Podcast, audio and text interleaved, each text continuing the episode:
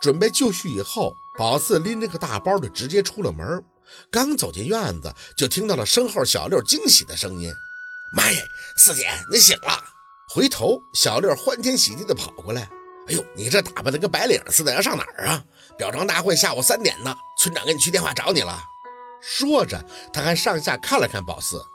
哎，不是我说呀，四姐，咱们去参加表彰大会，你穿这身不太素了？白衬衫黑裤子，干净利索是有了，但怎么看都不太适合比较喜庆的场。你烦不烦？宝四没什么耐心的打断了他的话。二舅怎么样了？啊，我爸我挺好的，脚都不疼了。我妈还在跟他唠嗑呢，你不去看看去？宝四看了一眼后院的方向，我先不去了，出去办点事儿，一会儿再回来。说完还补了一句：“你别跟着我啊。”小六站在原地不解，哎，不是四姐，你要去干啥呀？啥事儿啊？四姐没空跟他说这些，也不想说，一路朝着姥姥他们的坟营地而去。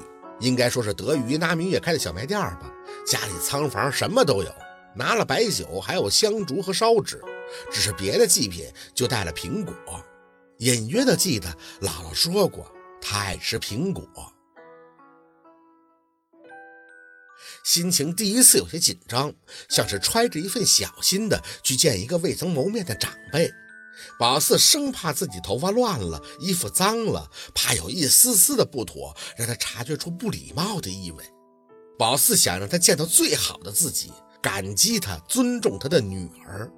远远的就看到了凤年他们的坟，风轻轻的掠过，心莫名的就揪了几分。以前上坟，宝四都是直奔姥姥那里的，但是这次却把包放到了一号二舅妈这个矮矮的土包面前。必要的步骤还是要有的，给谁上坟都得给列位长辈先烧几张纸。宝四从太姥那里一路烧下来，没多说话，也不想说什么。先人已逝，再多的质问又有何用啊？给姥姥烧纸时火势有些大，宝四扯了扯嘴角，姥。我今天只是想来看看他。您当初的用意虽然我不能完全理解，但我知道你们都是真心待我好的，我不会去纠结什么。您放心吧。三张纸而已，烧得很快。宝四不想多合计，几步又蹲到了那个矮矮的坟包面前，先把包里的东西摆到巷口附近，然后摆烛上香烧纸，烟气缭绕。宝四送着烧纸，跪在坟前，嘴轻轻地张了张。第一次来看你，也不知道给你带什么。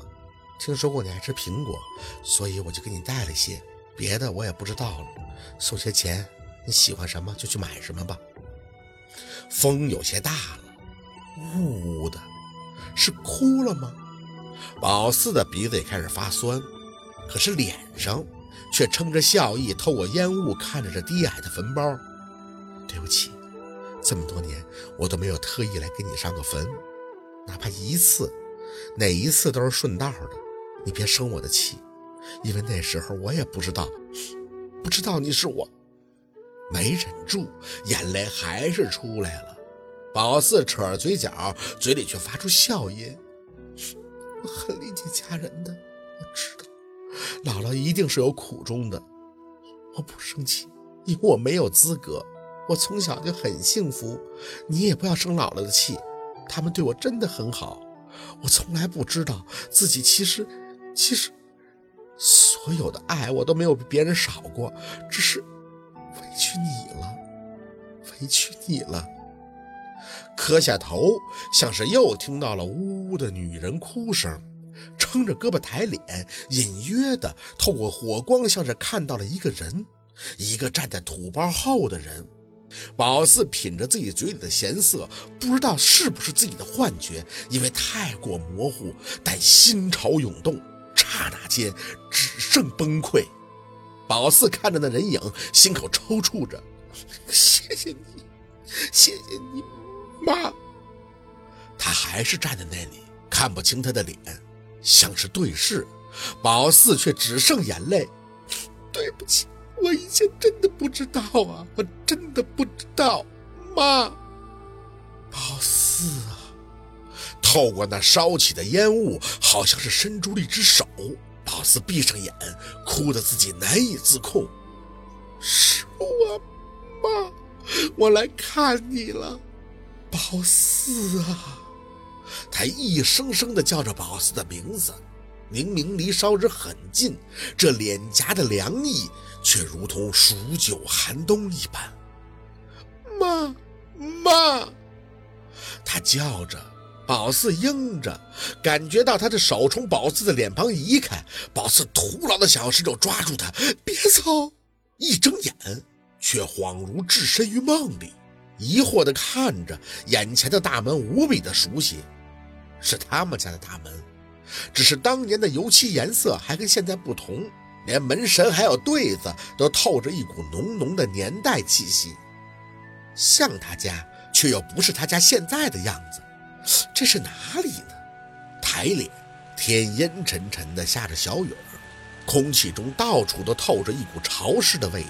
有雨点落的肩头，却没有留下一丝丝的痕迹。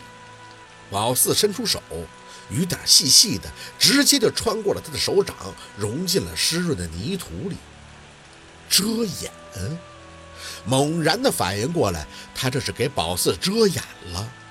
但是他想让宝四看到什么呢？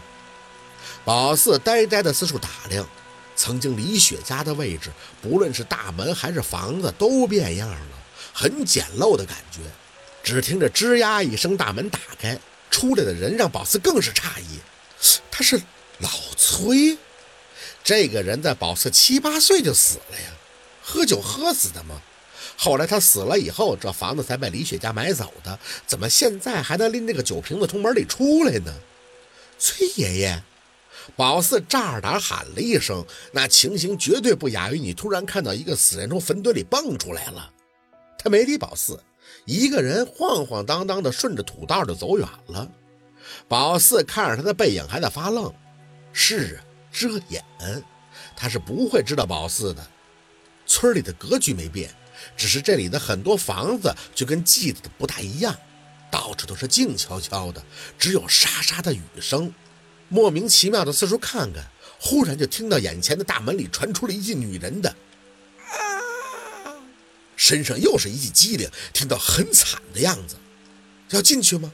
脚下刚抬，转脸居然又看到了两个熟人：陈爷爷、李爷爷。明明知道他们听不到，可还是控制不住的叫了一嗓子。他们两个没有撑伞，互相搀扶着走到宝四家的门口，肩头还有头发都被小雨弄得有些微湿。本以为他们会和宝四擦肩而过，没想到二人的脚步居然就在他家门口外停下来了。好，今天的故事就到这里，感谢您的收听。喜欢听白，好故事更加精彩。